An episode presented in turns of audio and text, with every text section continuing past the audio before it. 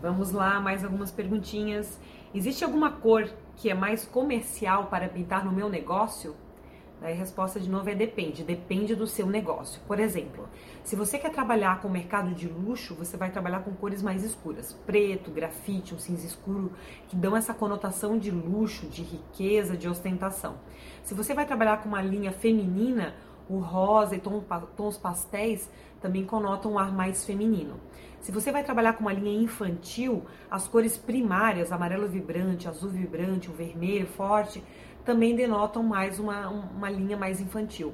Assim como tons de marrom, caramelo e tons mais sóbrios vão já mais para uma tendência mais masculina.